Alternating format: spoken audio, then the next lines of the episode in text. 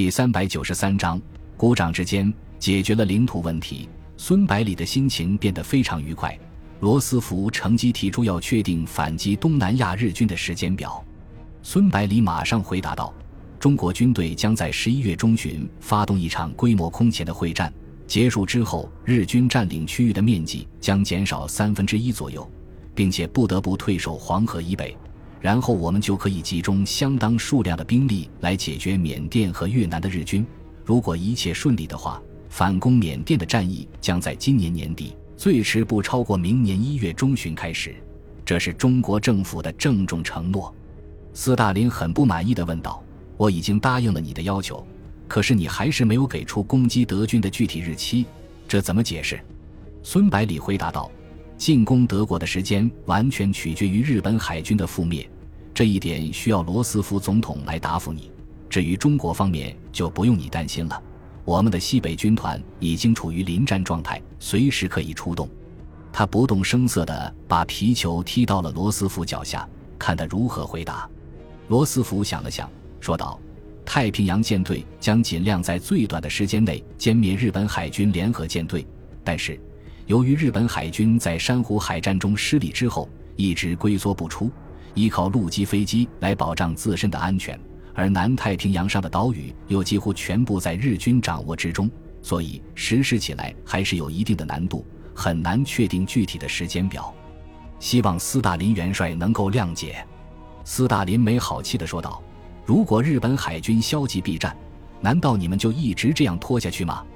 希特勒可没有耐心让我们准备好，孙百里说道：“无论日本联合舰队多想保存实力，只要我们威胁到其本土或者海上生命线的安全，他们还是会出动的。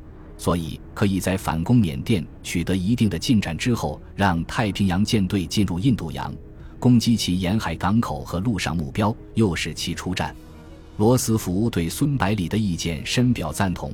日本承受不起失去东南亚的巨大损失，肯定会不顾一切前来增援，我们就有机会一战决定胜负。丘吉尔插话道：“那北非怎么办？苏伊士运河又怎么办？难道任由德国占领吗？”为了英国的利益，丘吉尔一直对恢复苏伊士运河情有独钟。可是这恰恰是罗斯福暂时顾及不到的地方。罗斯福用略带歉意的语气回答道。首相先生，我们没有能力同时维持三个战场的消耗，所以首先只能选取成功率最高的地方。希望你能理解。接着他安慰道：“反攻缅甸，至少可以把印度、缅甸两个殖民地夺回来，这对大英帝国应该会有不少帮助吧？”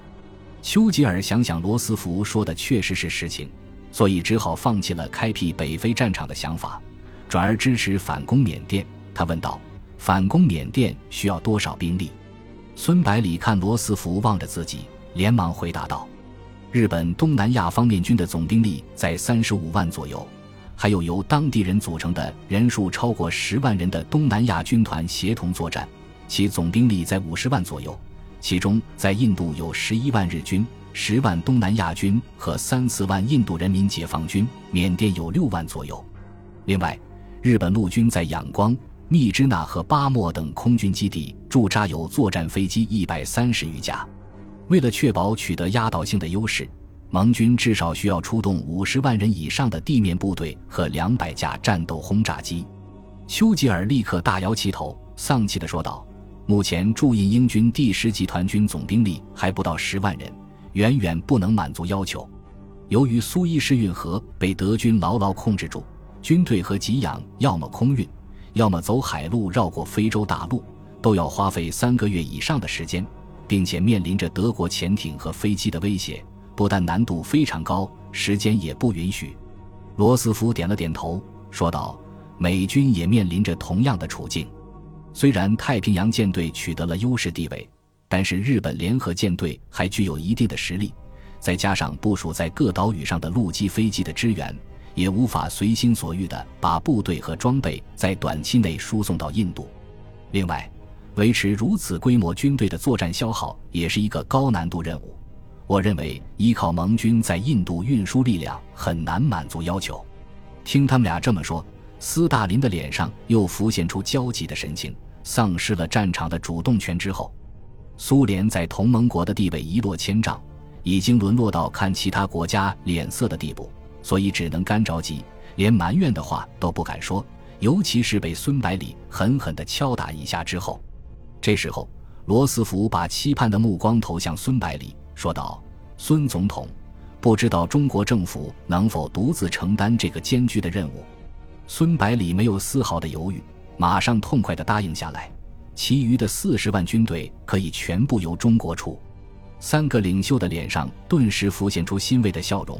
这时候，孙百里又说道：“但是，盟国必须保证提供足够的空中支援，也就是说，中国军队只有在空军掌握了制空权的情况下才能出动。”接着他补充道：“我认为这个要求是合乎情理的。”罗斯福微微点了点头，说道：“这个要求与中国巨大付出相比的，确算不了什么。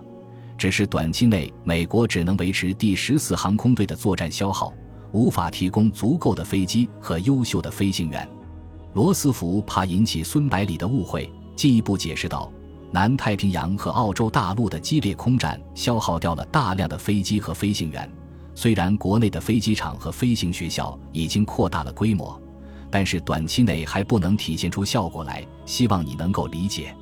孙百里丝毫没有感到意外，非常沉稳地点了点头，表示理解，然后把目光投向丘吉尔，问道：“首相先生，大英帝国怎么样？”丘吉尔一边叹气一边摇头，用为难的语气回答道：“不列颠空战造成的损失是空前的，而德军在北非战役结束之后又恢复了对英伦三岛的空袭。”皇家空军已经自顾不暇，本来参谋部还想把第十集团军的航空队调回本土呢，哪里还有多余的飞机投入啊？罗斯福看孙百里的脸色露出不高兴的神色，害怕他收回派遣地面部队的承诺，急忙说道：“也许我们可以用其他办法来弥补。”孙百里轻轻地哦了一声，脸上露出不知可否的神色，然后往沙发上一靠，手指轻扣桌面。等着罗斯福的下文。与此同时，丘吉尔和斯大林也注视着罗斯福，看他能提出什么样的条件来阻止孙百里改变决定。会议室里顿时陷入了难耐的寂静。罗斯福虽然深谋远虑，可是并没有预见会出现这种局面，而三位巨头的目光又使他感到巨大的压力。情急之下，下意识地说道：“由美国政府出资扩建中国的飞机场和飞行员学校。”这样行不行？孙百里摇了摇头，笑着回答道：“就是现在把美国的工厂和学校搬过来也没有用。虽然近了数千公里，同样是远水解不了近渴。”罗斯福急忙说道：“让我再想想，一定有办法解决的。”脸上第一次浮现出焦急的神色。孙百里不动声色地说道：“我倒是有个好办法，就怕你不同意。”罗斯福连忙问道：“什么办法？”孙百里回答道。如果我把中国空军的主力全部用于缅甸、印度战场的话，肯定能够掌握制空权。不过，这样做必然会严重影响中国战场的反攻行动。为了补偿这个损失，我希望美国能够提供战斗机和远程轰炸机的设计图纸，由中国自己来生产。听了孙百里的要求，罗斯福本能的想拒绝，可是却发现对面两双期盼的眼睛。斯大林和丘吉尔仿佛抓住了救命稻草一样，不约而同地用目光示意罗斯福答应下来。罗斯福只好模棱两可地回答道：“可以考虑，可以考虑。”孙百里满不在乎地说道：“总统先生，你可以慢慢考虑。老实说，这个办法是我刚刚想到的，还不知道能不能得到统帅部其他成员的同意。你要知道，放着大片国土不去收复。”反而把宝贵的兵力投入与我们中国毫不相干的地方，很容易招人诟病，还不如全力收复国土，这样我的总统也做得稳一点。然后故意面露难色，补充道：“不瞒你们，国内有很多人想让我下台的，所以我必须小心谨慎。”斯大林几乎忍不住要出言哀求罗斯福答应孙百里的要求，可是身为一个领袖，他怎么也做不出这种事，只好举起烟斗猛吸几口。然后透过弥漫的烟雾，紧盯着罗斯福。丘吉尔不由自主地握紧了拳头，眼睛直勾勾地望着罗斯福，直截了当地说道：“总统先生，请不要再考虑了。我们没有多少时间可以浪费了。罗斯福看着盟友们焦急的神情，心里展开剧烈的思想斗争。一旦中国掌握了远程轰炸机技术，整个亚太地区就全部在其空军的打击范围内；而其陆军进入东南亚以后，又可以控制这里丰富的战略资源。再加上中国众多的人口、辽阔的疆域，一个比日本强大的多的超级强国将很快崛起。这对希望成为新世界领导者的美国来说，是好事还是坏事呢？孙百里仿佛看透了罗斯福的心思。轻声说道：“中国是一个爱好和平的大国，肯定会负担起大国的责任。”罗斯福看着孙百里坦荡的目光，决心冒险一搏。他用略带苦涩的声音说道：“美国将以最快的速度提供设计图纸，并派遣有丰富经验的工程师进行指导。”孙百里压下心头的狂喜，极力用平静的声音说道。中国政府将在会议结束之后的半个月之内派遣地面部队进入缅甸，与英国第十集团军协同作战，收复缅甸和印度，把日军驱逐出南亚次大陆。丘吉尔和斯大林喜形于色，同时猛烈地吸起烟来，会议里顿时充满了呛人的烟草味。罗斯福总统的脸色却逐渐凝重起来。这时候，丘吉尔问道：“既然是两军协同作战，”为了保证配合的效率，必须进行统一的指挥，所以我建议由英国驻印军总司令官蒙巴顿勋爵来担任这个职务。接着，他逐一列举了推荐蒙巴顿勋爵的理由。蒙巴顿勋爵已经在印度前线与日军战斗了很长时间，基本掌握了日军的战术特点和丛林作战的诀窍，所以是指挥官的不二人选。罗斯福心里暗骂丘吉尔不识时务。中国派出了四十万军队和全部空军，怎么可能让一个外国人来指挥呢？沉浸在幻想之中的丘吉尔居然直接问孙百里同不同意。出乎罗斯福预料的是，孙百里居然非常大度地说道：“我想这应该没有多大问题。”罗斯福简直怀疑自己的耳朵出了问题，刚想出声询问，却听到孙百里问丘吉尔：“首相先生，请问蒙巴顿勋爵会不会中文？”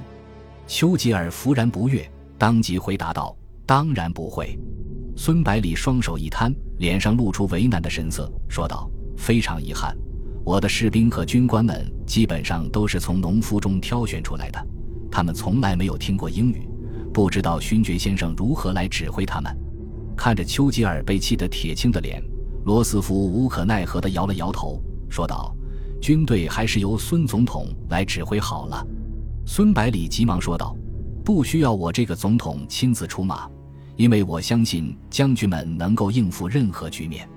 不过，英国的军队还是由勋爵先生直接指挥比较好。我的将军们的确不懂英文，双方只要互派联络官就可以了。”丘吉尔气狠狠地点了点头，然后把雪茄猛吸几口，再也不愿意发表任何意见。